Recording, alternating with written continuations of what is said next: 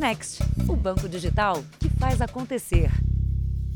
Olá, boa noite. Boa noite. A invasão russa na Ucrânia completa oito dias com números que impressionam. Mais de um milhão de pessoas deixaram o país. Quase 250 civis foram mortos no conflito. Infelizmente, um número que cresce a cada momento. Somente em um bombardeio na cidade de Chernihiv, 33 pessoas morreram hoje. O repórter André Tal e o cinegrafista Gilson Fred visitaram uma cervejaria transformada em fábrica de coquetéis Molotov. O motorista desse carro flagrou a explosão.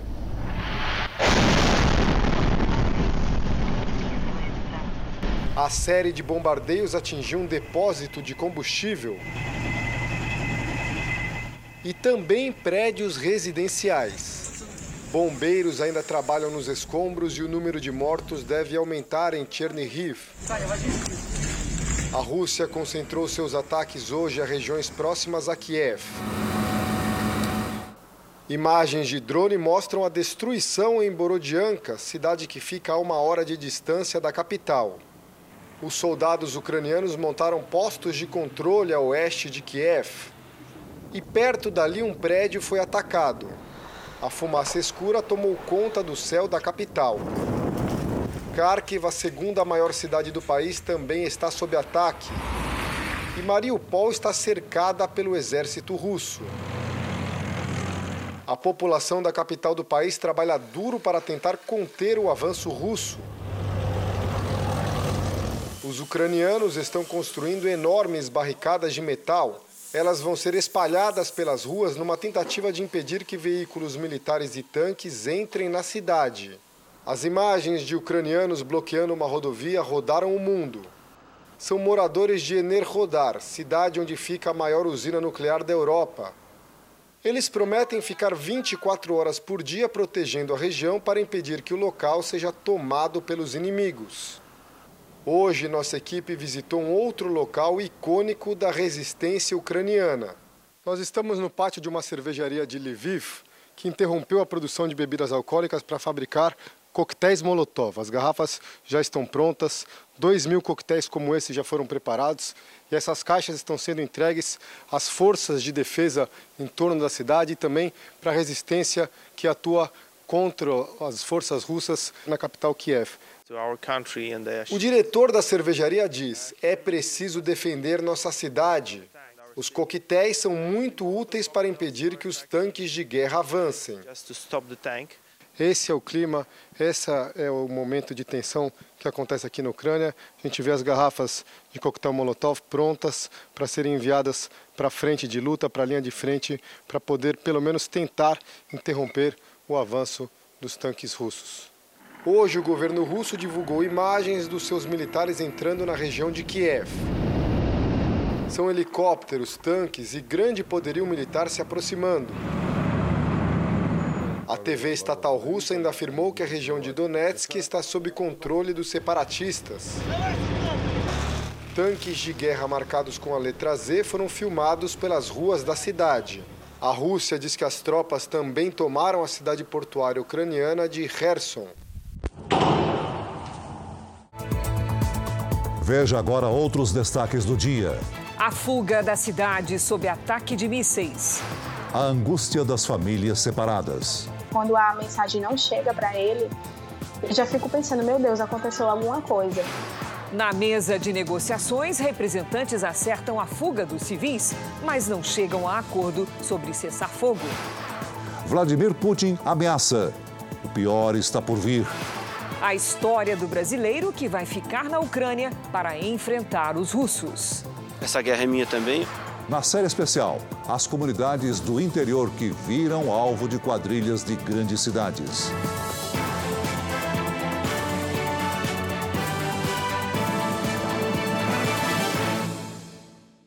Oferecimento: Bradesco. Dinheiro na conta em três cliques pelo app.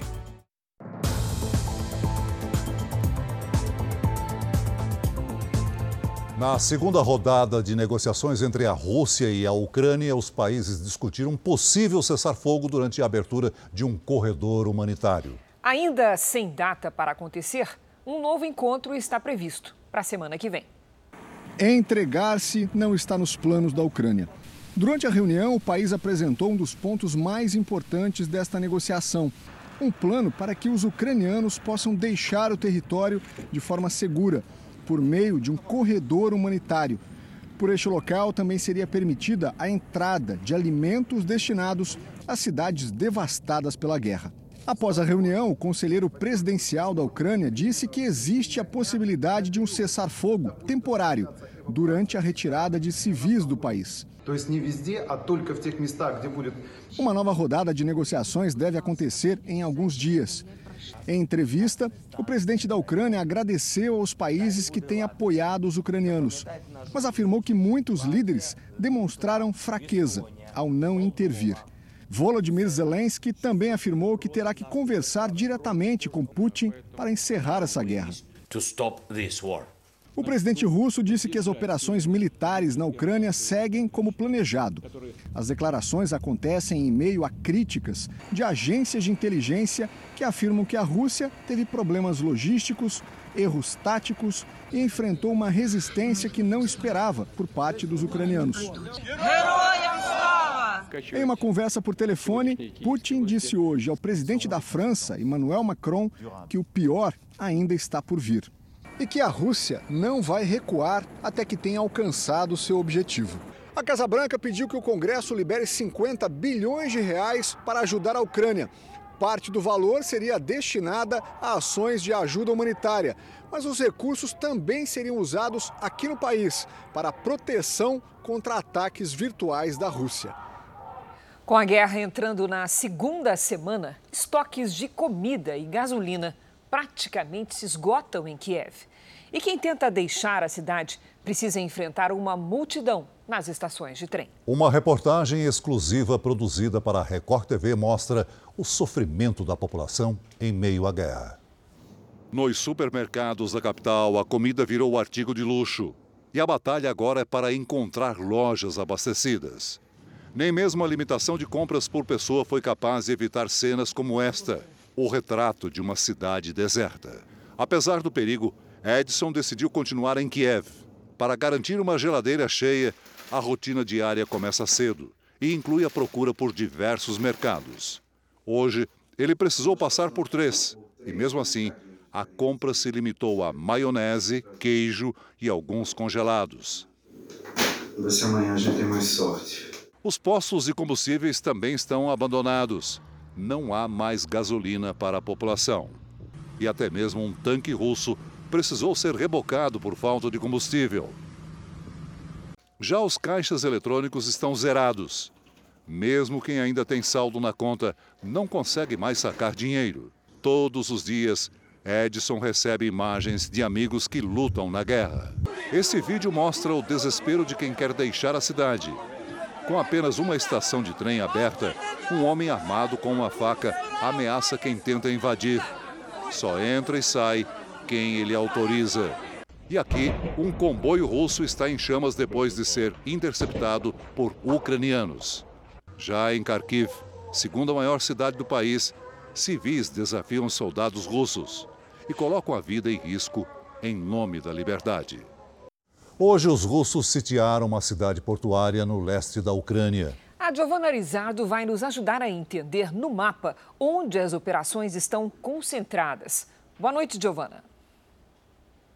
Boa noite, Celso, Cris, boa noite a todos.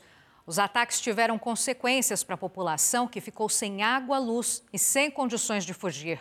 Mariupol fica aqui no leste da Ucrânia e tem um porto no Mar de Azov. Ele é muito importante porque é um caminho para o Mar Negro. Aqui no Mar Negro, seis marinheiros foram resgatados depois que o navio em que eles estavam afundou por causa de um bombardeio. Kharkiv voltou a ser alvo de novos ataques nesta quinta-feira e o exército russo avança para Kiev. Chernigov, que fica a cerca de 140 quilômetros da capital, foi duramente atacada. 33 pessoas morreram no último bombardeio. As operações de busca e de resgate foram suspensas devido aos ataques. Cris e Celso. Obrigado, Giovana.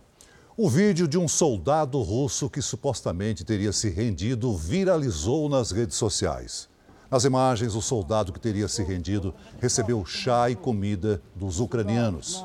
Ele também se emocionou quando conseguiu conversar com a mãe por videochamada e foi consolado pela ucraniana que emprestou o celular. O vídeo foi publicado por uma jornalista ucraniana. Dias de angústia para as famílias separadas pela guerra. As notícias vão ficando mais raras enquanto os conflitos se agravam. Desde que o conflito entre Rússia e Ucrânia começou, a aflição de Maria Lani é diária. Ela veio de férias com o filho para visitar os pais em Alagoas, no Brasil. Mas o marido, o ucraniano Dmitry, ficou por lá. Então, meu seja, vocês ficam seguros e até a próxima eles começaram a entrar dentro das casas, entendeu? Então a gente não sabe, a gente não sabe até quando é, vai, ser, vai ser seguro em, casa, em casa também. Né? O marido não pode deixar o país por causa da lei marcial. Homens entre 18 e 60 anos devem se apresentar para servir o exército se forem convocados. Ela teme porque a casa onde a família está fica perto da fronteira e os sons da guerra chegam cada vez mais perto. Quando meu marido passa muito tempo sem me responder, por exemplo, quando a mensagem não chega para ele, eu já fico pensando, meu Deus, aconteceu alguma coisa. O sentimento realmente é de desespero e de impotência, de não conseguir fazer nada daqui, né? Essa relação entre Brasil e Ucrânia também está aqui nessa casa, em Atibaia, no interior de São Paulo. A cada dia que passa, fica mais difícil contactar os parentes que estão no país em guerra há oito dias. A falta de notícias causa ainda mais angústia para quem está aqui no Brasil. Os pais do ucraniano Anton, casado com a brasileira Luciana, estão em Kharkiv e não conseguem deixar a cidade, uma das mais bombardeadas pelas forças russas. Seis dias não tem luz na casa dele, tá só faltando um produto no mercado. Quando você vai lá, o fila gigantesca de 3, 4 horas para comprar pão, leite, manteiga, alguma coisa, se dá para comprar algum pedaço de carne, frango ou porco já é sorte. Os pais de Anton só conseguem entrar em contato a cada três dias e muito rapidamente. A última vez foi na segunda-feira, quando a sogra de Luciana só teve tempo para dizer que estavam bem e abrigados em um porão. A minha sogra, mesmo estando do outro lado do mundo, no meio de uma guerra, todas as vezes que fala comigo, pede para eu não chorar, fala para eu ficar calma, que eu tenho que suportar as coisas aqui, porque eu sou a estrutura da casa, junto com o filho dela, e que eles vão ficar bem. Ela me passa mensagens de esperança sempre. Andrei tem apenas cinco anos e até sabe um pouco da história do país de origem da família. Já foi amigo a Rússia e a Ucrânia, mas começou a ficar inimigos, porque ele queria, a Ucrânia não deixava, aí começou a ficar inimigo. Ele tem noção que os avós correm perigo. A dedulha e a babulha.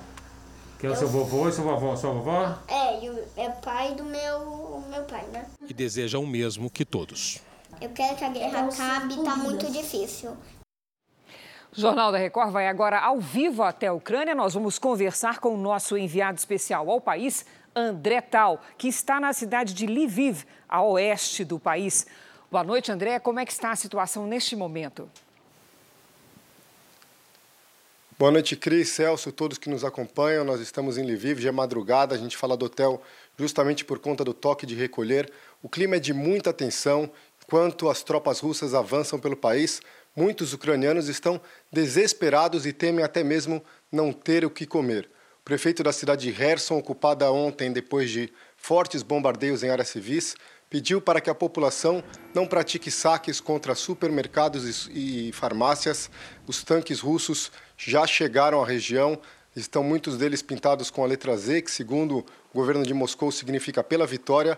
Eles chegaram à região do Mar Negro, no sul do país, depois de fortes combates, e a estimativa é de que 300 civis ou militares ucranianos tenham morrido nos confrontos. Cris, Celso. Bom trabalho e sorte para você, André. Obrigada. Veja a seguir o sonho de jogar no exterior que virou pesadelo para atletas brasileiros. E também, policial federal que ficou conhecido ao escoltar o ex-deputado Eduardo Cunha morre ao invadir uma casa.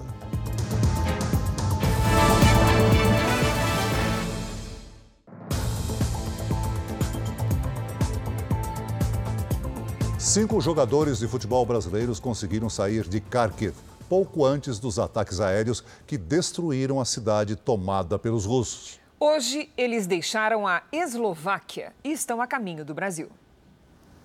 A bola que corre nesse campo, no centro de treinamento do interior de São Paulo, já passou pelos pés de vários jovens talentos do futebol exportados para o mundo como Gabriel Patrese, que começou aqui ainda criança. Ele nunca quis desistir do sonho dele. Às vezes eu falava, ele falava: "Não, mãe, nem que seja no último momento, eu não vou desistir". Victor Adame também passou por aqui. O caminho até ser reconhecido como jogador profissional na Europa foi árduo. Uma jornada interrompida bruscamente pela invasão russa à Ucrânia. Esses últimos dias para mim foi horrível muita tensão, eu não conseguia dormir, não conseguia comer. Victor e Gabriel tinham acabado de chegar à Ucrânia, contratados por um time de Kharkiv, uma das cidades bombardeadas pelo exército russo. Os amigos viveram um pesadelo em meio aos escombros da guerra. Tava feio, né? É, muito barulho de bomba, é, muita apreensão, o coração ficava apertado, né? Hoje, cerca de 40 jogadores brasileiros jogam em times importantes da Ucrânia. Só na primeira divisão são cerca de 30 jovens, a maioria humildes e trabalhadores de cidades como essa, Piracicaba, no interior de São Paulo. Atletas que passaram parte da vida lutando por uma oportunidade assim. Jogaram em um time importante do outro lado do mundo. E agora não vem a hora de voltar para casa. A gente tem nossa família que ficaram muito preocupados, sofreram muito com esses dias. E a gente quer voltar, dar um abraço neles e voltar para uma vida normal, né, que a gente tinha antes. No último sábado, os jogadores conseguiram atravessar a fronteira com a Eslováquia. Foram quase dois dias de uma viagem incerta, acompanhada com angústia pela família no Brasil. Eles e outros três jogadores estão abrigados na casa de um brasileiro. Eu só quero que ele chegue o mais rápido possível para poder encontrar ele, é, abraçar. E hoje, finalmente, os atletas conseguiram um voo. Devem desembarcar em São Paulo na madrugada de amanhã. Felizes sim de voltar para casa, matar a saudade, mas já com planos. Retomar o futebol, dessa vez em um campo de paz.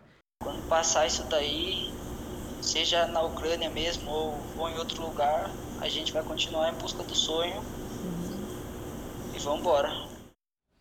Em meio à guerra, um hospital no norte da Ucrânia celebra a vida. 46 bebês nasceram na última semana no abrigo subterrâneo da maternidade de Chernihiv, que está sob ataque das tropas russas. No subterrâneo do hospital, os leitos improvisados no chão não trazem conforto mas asseguram a proteção dos filhos que acabaram de nascer. Estamos mais seguros aqui do que em casa, diz essa mãe. Ela está com medo de sair do abrigo e vai improvisar um quarto para o bebê no porão de onde mora quando for embora. Longe das explosões e da violência da guerra, na cidade de Chernihiv, ocupada ontem, essas mães dividem o pouco espaço no subsolo do hospital e também compartilham os primeiros momentos da maternidade. Em comum, o sonho de não deixar a Ucrânia e garantir um futuro de paz para os recém-nascidos. Veja a seguir: traficante Marcola é transferido para Rondônia porque havia risco à capital federal.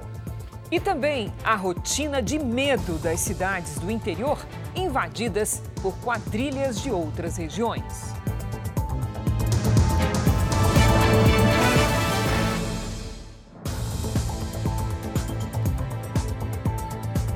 Morreu depois de levar um tiro o policial que ficou conhecido como o hipster da Federal. Lucas Valença teria invadido uma fazenda e foi alvejado pelo dono da propriedade. Os policiais identificaram o homem como sendo o Lucas Valença, de 36 anos. O policial federal ficou conhecido em 2016, quando participou da escolta da prisão do ex-deputado federal Eduardo Cunha.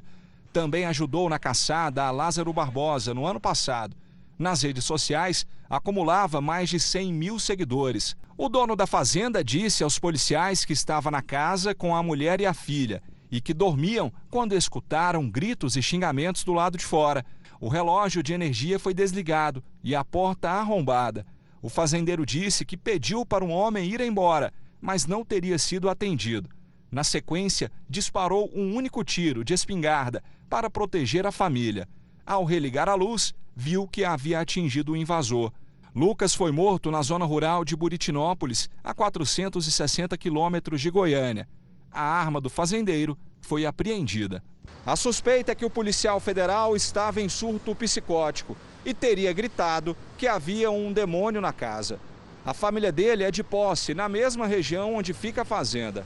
O dono da propriedade foi preso por posse ilegal de arma de fogo. O homicídio será apurado por meio de inquérito policial, já que, pelas circunstâncias do fato, seria por legítima defesa. O autor pagou a, o autor pagou a fiança e está em liberdade, aguardando as conclusões da investigação. A polícia de São Paulo investiga uma quadrilha que aplica golpes usando aplicativo de namoro. Hoje, três pessoas foram presas. Os policiais começaram a operação ainda de madrugada. 65 agentes se dividiram nas buscas em vários endereços. Três homens foram presos, suspeitos de participar de uma quadrilha que usa um aplicativo de paquera para encontrar vítimas. Um tipo de golpe que se tornou frequente. Criminosos criam perfis falsos para seduzir pessoas que buscam relacionamentos. Atraem as vítimas a locais de pouco movimento, uma armadilha para extorquir dinheiro. O crime que levou à prisão dos suspeitos foi no dia 4 do mês passado. A vítima, um empresário de 50 anos, marcou um encontro pela internet e, quando chegou ao local, foi sequestrado. Ele ficou 18 horas em um cativeiro, foi obrigado a passar as senhas bancárias dos cartões de crédito para a quadrilha e teve um prejuízo de 180 mil reais. Os criminosos transferiram dinheiro da vítima para outras contas a polícia usou a tecnologia para chegar até eles.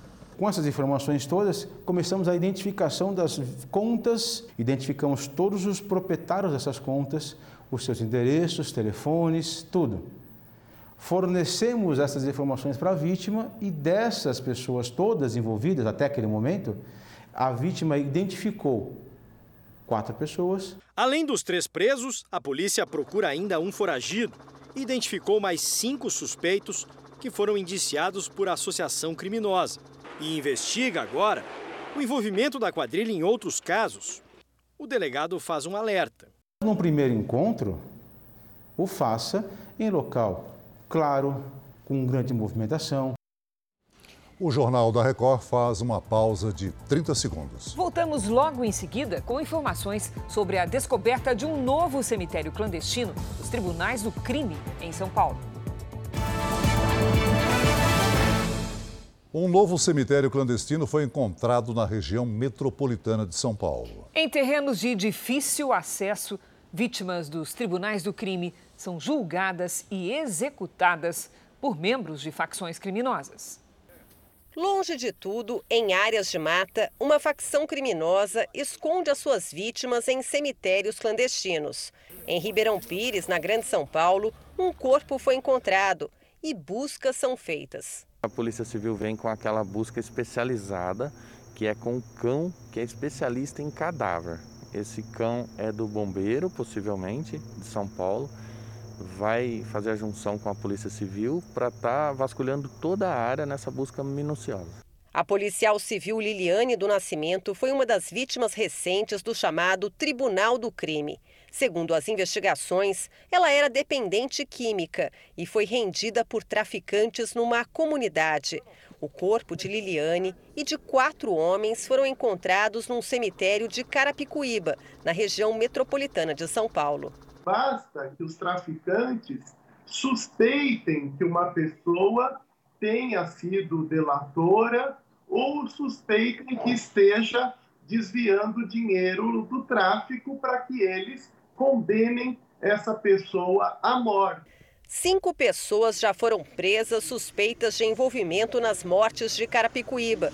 Este homem, levado hoje para a delegacia, é apontado como um dos assassinos. Já tem oito inquéritos de homicídios é, que ele é apontado como autor. Um levantamento feito pelo Jornal da Record revelou que no ano passado e nos dois primeiros meses desse ano foram descobertos 10 cemitérios clandestinos no estado de São Paulo. Segundo a polícia, na tentativa de manter o sigilo sobre locais como este, criminosos desempenham funções diferentes no momento de julgar e executar as vítimas. Ao menos cinco pessoas atuam em tribunais do crime. Uma delas ordena as mortes, outra apura as acusações que recaem sobre as vítimas. Tem ainda o executor e o armeiro, que esconde as armas dos assassinatos. E, por fim, o coveiro. Todos os anos, 18 mil pessoas desaparecem em São Paulo. A polícia atribui parte dessas histórias, que nem sempre têm um final, às ações de facções e grupos de extermínio. Eles entenderam que, se eles matam a vítima e a enterram num lugar clandestino, não tem corpo, não tem vítima, em tese não tem crime a responder. O traficante Marco Williams Camacho Marcola, apontado como líder de uma facção criminosa de São Paulo, foi transferido da Penitenciária Federal de Brasília para um presídio de Porto Velho. A transferência foi feita hoje sob um forte esquema de segurança. O pedido para que Marcola fosse levado para Rondônia foi feito pelo governo do Distrito Federal. A presença de Marcola em Brasília representaria um risco, já que na capital federal ficam as sedes dos três poderes e das embaixadas estrangeiras. O presidente Jair Bolsonaro disse hoje que o Ministério da Saúde estuda rebaixar a classificação da pandemia de Covid para uma endemia. Segundo especialistas, isso pode facilitar a flexibilização de medidas restritivas contra o novo coronavírus.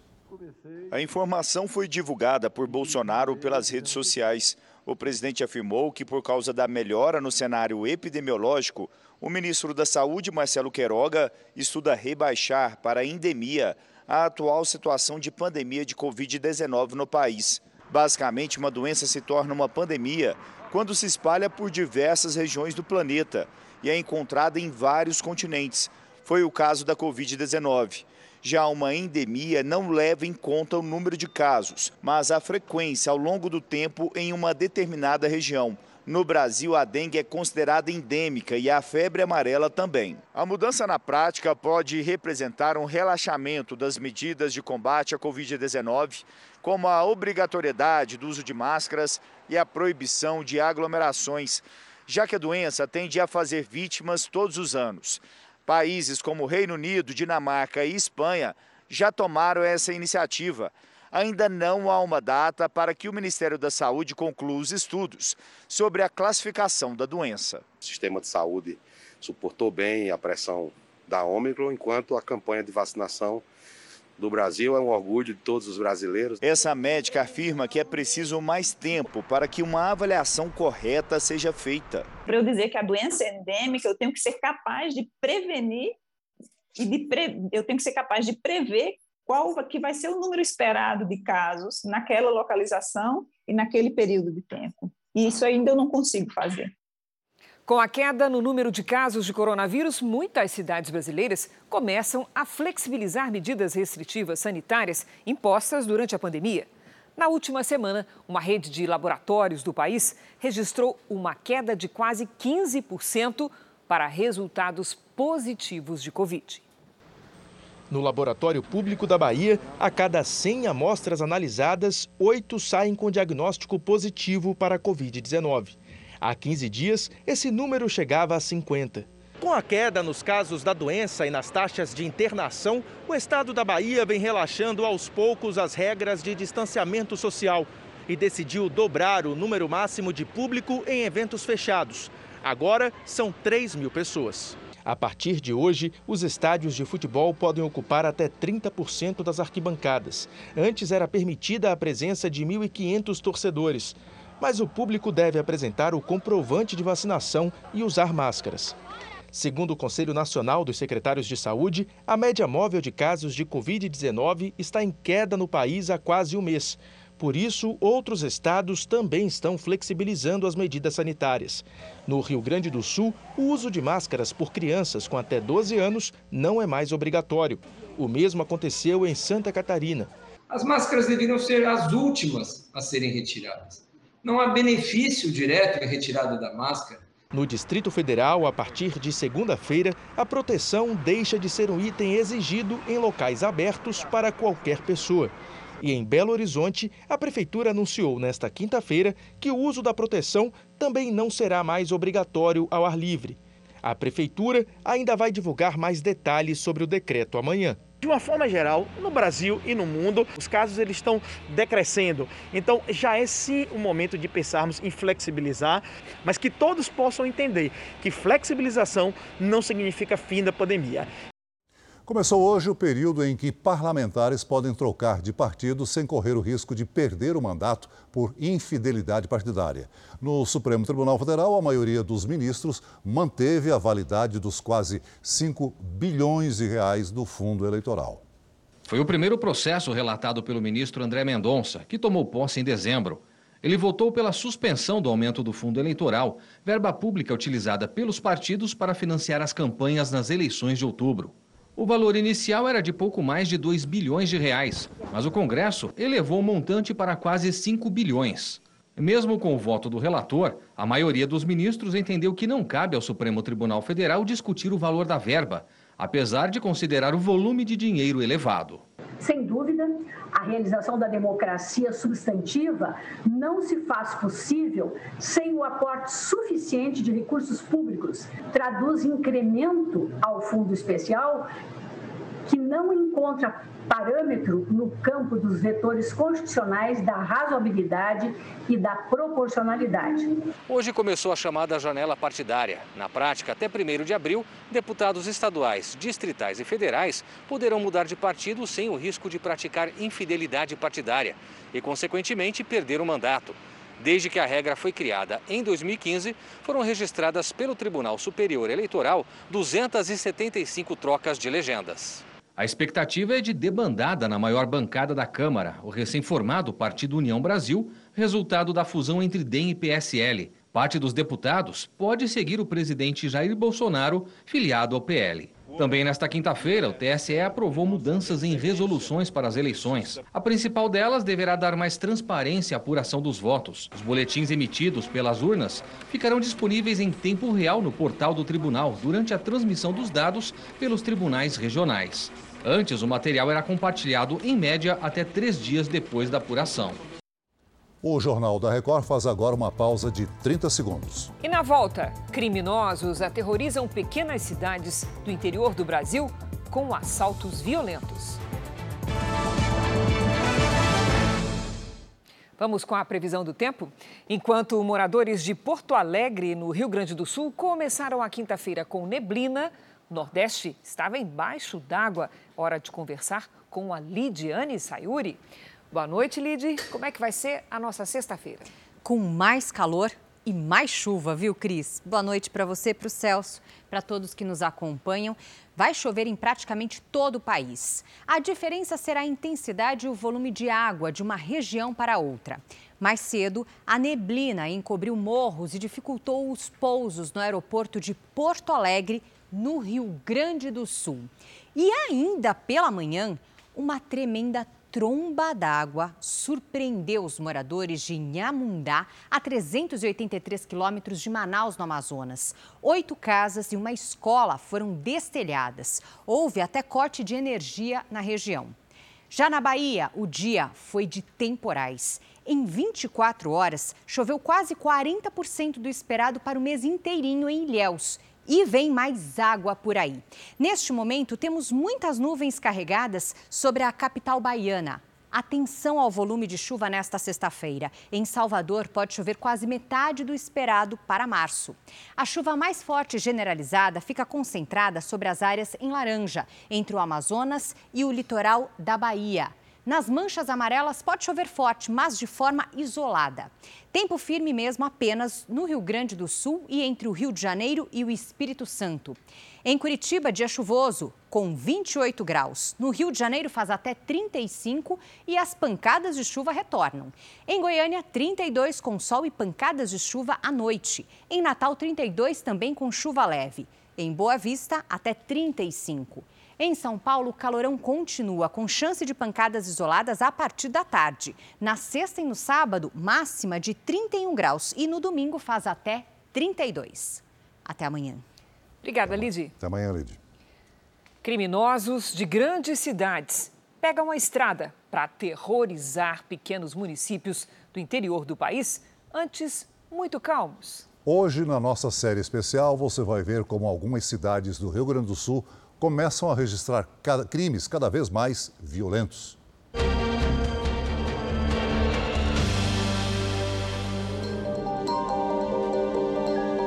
Uma cidade tranquila que de uma hora para outra foi palco de um assalto transmitido ao vivo por uma rede social. Olha, a gente tá brincando com a minha cara mesmo daí, né?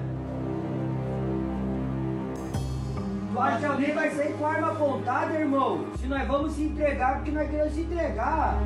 Pouco depois, o roubo ganhou repercussão em todo o Rio Grande do Sul. E atenção que a notícia ainda está acontecendo nesse momento. É que está rolando um assalto lá com reféns na cidade de Palmeiras das Missões, no noroeste do estado. E forças de segurança da capital foram mobilizadas, estão na cidade. Dois homens armados mantinham oito mulheres sob ameaça num comércio no centro de Palmeira das Missões, no norte gaúcho. Eles entraram em contato com a advogada deles e ela disse que a única alternativa deles era se entregar. Então eu tive a ideia de falar para eles que nós mostrassem ali dentro então o que estava acontecendo. A transmissão ao vivo parou a cidade. O fato da loja ficar em uma esquina e ser totalmente envidraçada facilitou a visão de quem passava do lado de fora perceber o que acontecia aqui dentro e chamar a polícia. E esses indivíduos eles se deslocaram de Passo Fundo até Palmeira das Missões para praticar esse crime. Durante o assalto, a dona da loja se recusou a entregar o dinheiro e os assaltantes agiram com violência.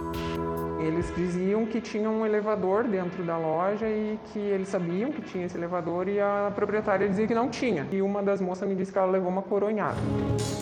A negociação para que os assaltantes se rendessem durou uma tarde inteira. Vence. Momento difícil, momento. Para se entregar, os assaltantes exigiam a presença da imprensa. Aqui eles estão vindo, né? E nós estamos aqui atrás. O momento em que eles enxergam os atiradores chegando é um momento bem preocupante. Eles gritam. Aqui como tu pediu. Calma. Larga larga outra, larga outra. Pouco depois, os dois homens foram presos. A polícia ainda procura por um terceiro assaltante que ajudaria na fuga. Foi um fato completamente atípico e anormal para a cidade de Palmeiras das Missões e principalmente para cidades pequenas, né? Quem mora aqui está acostumado a conhecer todo mundo, todo mundo conversa, todo mundo se fala. Mas desde o que aconteceu, a realidade mudou. O temor é que outras quadrilhas venham a atacar o município. Agora, o silêncio e o medo fazem parte da rotina de quem vive aqui. Nem todos os municípios gaúchos têm plantão policial de alguns municípios que fazem limite um do outro, eles trabalham em conjunto, né, para que a gente possa dar uma sensação e uma presença mais efetiva da brigada. É o caso de Iraí, cidade de 8 mil habitantes na divisa do Rio Grande do Sul e Santa Catarina. O município conta com um rodízio feito pela Polícia Militar. Nós fomos até o posto policial da cidade. Acho que tem ninguém não. Viatura tá no pátio. Um silêncio que só aumenta a sensação de insegurança. Em Iraí, desde o início do ano, foram registrados seis assaltos em comunidades do interior e um tiroteio no centro da cidade que terminou com três feridos. Aqui também, muitos têm medo de falar sobre o assunto. Mas existe a suspeita que os disparos tenham sido motivados por uma disputa envolvendo o tráfico de drogas. Uma primeira razão é que a geração da renda, que faz com que essas cidades cresçam, ela também acaba atraindo os mercados ilícitos e aí principalmente o mercado ilícito de drogas. E no caso do Rio Grande do Sul, a gente teve um período em que a capital e a região metropolitana passaram por uma disputa muito intensa entre grupos criminosos daquela região, o que deixou um vácuo, né, um espaço para cidades de, menor porte ou de médio porte no interior ficassem de alguma forma é, à deriva. A violência já chegou faz tempo no nosso município, mas a gente não via um negócio tão escancarado, né? Países e organizações da sociedade civil se juntam para exigir que Vladimir Putin responda por crimes de guerra na Ucrânia. No centro da polêmica está o uso de bombas amplamente condenadas por organizações de direitos humanos. Até em uma guerra, existem leis que precisam ser cumpridas. Este é um lembrete para todas as partes do conflito que eles devem se comportar em conformidade com as leis de guerra. Avisa o promotor do Tribunal Penal Internacional. É no júri de Haia, na Holanda, que Vladimir Putin será investigado por crimes de guerra. 39 países membros da instituição concordaram com a acusação. Agora, o tribunal vai reunir evidências que possam incriminar o presidente da Rússia pela invasão à Ucrânia. A Anistia Internacional também está atenta aos ataques que mataram civis na Ucrânia. Segundo o órgão, Putin pode ter violado a Convenção de Genebra de 1949. O documento limita ações para evitar barbáries em tempos de guerra. A Organização de Direitos Humanos citou os ataques a Kharkiv, segunda maior cidade da Ucrânia. No bombardeio, há relatos de mortes, inclusive de crianças. A ministra das Relações Exteriores da Alemanha falou em crimes contra a humanidade cometidos pela Rússia e exige uma investigação imediata. As acusações também levam em conta o arsenal usado pelo exército russo. Uma dessas armas é a bomba termobárica, que suga o oxigênio para gerar uma explosão de alta temperatura. Violência que tem feito muitos ucranianos abandonarem o país. Refugiados se espalham por países aqui da Europa. Em decisão inédita, a União Europeia aprovou os chamados corredores humanitários para refugiados. Na prática, os ucranianos que fogem da guerra têm proteção imediata nos 27 países do bloco. Essa diretriz existe desde 2002, mas é a primeira vez que vai entrar em vigor. Do lado russo, o ministro das Relações Exteriores acusa o Ocidente de usar o povo ucraniano como instrumento de guerra. O Jornal da Record faz uma pausa de 30 segundos. E na sequência, nossos repórteres na Ucrânia mostram uma família de brasileiros que tenta deixar o país em guerra. Hoje, em uma conversa sobre a invasão russa na Ucrânia, o primeiro-ministro do Reino Unido, Boris Johnson, e o presidente Jair Bolsonaro concordaram em pedir um cessar-fogo urgente. Boa noite, Tiago Nolasco. O que foi dito nessa ligação, hein? Oi, Celso. Boa noite para você, para a Cris e para todos. A conversa foi confirmada pelos dois governos, mas apenas os britânicos deram detalhes do que foi tratado. O primeiro-ministro Boris Johnson reforçou com o presidente brasileiro que civis inocentes estão sendo mortos e cidades destruídas. Ambos os líderes acreditam da importância da estabilidade global e que a paz deve prevalecer. O britânico disse também que espera trabalhar de perto com Bolsonaro em questões-chave, como segurança e comércio. Boris Johnson ainda reforçou com Bolsonaro que a voz do presidente brasileiro é fundamental nesse momento de crise assim como foi a ajuda brasileira durante a Segunda Guerra Mundial. É com vocês em São Paulo. Obrigado, Tiago. O governo da Ucrânia confirmou que a Rússia abriu fogo hoje no sudeste do país e que as tropas avançam para assumir o controle da maior usina nuclear da Europa. A Agência Internacional de Energia Atômica da ONU pediu a suspensão imediata das ações ofensiva em direção à usina nuclear de Zaporizhia foi confirmada pelo Ministério do Interior da Ucrânia. A usina abriga seis dos 15 reatores nucleares que operam em solo ucraniano. Na semana passada, a extinta usina de Chernobyl, a 100 quilômetros ao norte da capital Kiev, foi tomada pelas tropas russas.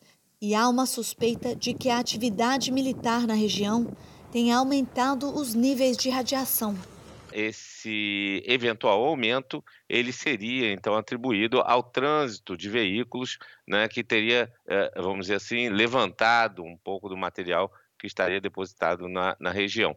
A Ucrânia tem quatro centrais nucleares ativas que fornecem metade da eletricidade consumida no país. Para tentar conter o avanço das forças russas, Kiev pediu para a Agência Internacional de Energia Atômica criar um perímetro de segurança ao redor das usinas, uma área de 30 quilômetros. Para o diretor do órgão de vigilância da ONU, Rafael Grossi, existe o risco de desastre nuclear já que é uma situação sem precedentes. Pela primeira vez, um conflito armado acontece em meio às usinas. Além de um reator ser atingido no fogo cruzado, outra preocupação é com os sistemas de segurança das usinas, como o resfriamento dos reatores nucleares, por exemplo, em caso de desabastecimento de energia elétrica. Uma das causas né, de falha de segurança uh, em usinas nucleares é exatamente uh, produzido a partir da falta de energia uh, elétrica para os sistemas de suporte à segurança da usina nuclear. Mas o que é preciso dizer é que existem sistemas de segurança redundantes que buscam colocar a usina em segurança mesmo havendo um corte de energia elétrica. Uma senhora de 77 anos que sobreviveu à Segunda Guerra Mundial foi presa em São Petersburgo, na Rússia, por protestar contra a invasão na Ucrânia. Helena Psipova carregava dois cartazes pedindo paz e o fim das armas nucleares no mundo. A idosa foi detida e levada num camburão por dois policiais. Os protestos contra a guerra estão proibidos na Rússia. Mais de 5 mil pessoas já foram presas. O jornalismo da Record TV está em Lviv, cidade que é rota de fuga para a Polônia. Lá, o repórter André Tal encontrou uma família de brasileiros que tenta deixar o país. Era para ser a viagem dos sonhos. João Batista e Marilena se prepararam por anos para visitar o filho que migrou para a Ucrânia. Mas a guerra estourou e a alegria se transformou em angústia. A gente sabia que tinha um problema, que tinha um conflito, mas não esperávamos que chegasse a esse ponto. Infelizmente chegou. O casal até agora não sentiu segurança para cruzar a fronteira. Não conheço o país, não falo a língua deles e aí ia ser muito difícil para a gente cruzar a fronteira. E também porque nós estivemos na estação de trem. A entrada ali estava muito tumultuada a embaixada ainda estava em Kiev, estavam sob bombas. Então nós não tínhamos nenhum tipo de apoio mais efetivo. Já o filho tem outro pensamento. A grande maioria dos brasileiros que moram na Ucrânia ou já saiu do país ou pretende sair o quanto antes. Mas o Guilherme pretende ficar aqui, está decidido a ficar na cidade de Lviv, ainda que a cidade se torne também alvo dos bombardeios russos. Isso porque ele é casado com uma ucraniana, tem uma bebê de cinco semanas e como a esposa não quer sair do país, ele também não vai embora. Está determinado a ficar mesmo, Guilherme? Estou, determinado a ficar aqui. Eu não vou sair mesmo se escalar para a cidade. Ainda nós temos o vilarejo da avó dela que fica no meio do caminho entre Lviv e Polônia, uns 30 quilômetros daqui que dá para poder se abrigar durante um tempo ali. Guilherme se sente brasileiro, mas acredita que também faz parte da guerra. Essa guerra é minha também, eu trabalho aqui, tenho minha vida aqui, tenho uma casa que eu comprei aqui recentemente, faz um mês e meio. Minha filha acabou de nascer também aqui, então é, faz parte, eu também faço parte dessa guerra, sim. Os pais dele devem embarcar nos próximos dias num ônibus que vai direto para a Polônia mas já estão sofrendo por deixarem o filho na Ucrânia. Vai doer deixar o filho? Vai muito, mas é uma decisão dele ficar e a gente também tem que seguir a nossa vida lá, né? Mas o coração fica dividido, fica partido. Durante o fechamento dessa reportagem, a cidade de Lviv entrou em alerta para um possível ataque. Para a gente ter uma ideia da situação aqui na rotina da Ucrânia, são 10 da noite e na janela a gente escuta a sirene de alerta de um possível ataque aéreo. Não quer dizer que os aviões vão bombardear de fato aqui a cidade de Lviv, mas quer dizer que os radares já identificaram a passagem de aviões russos próximo aqui e pode acontecer um bombardeio, pode acontecer uma explosão a qualquer momento. Então, eles fazem um alerta para que as pessoas estejam preparadas já com seus documentos, se precisar correr para algum abrigo anti-bombardeio.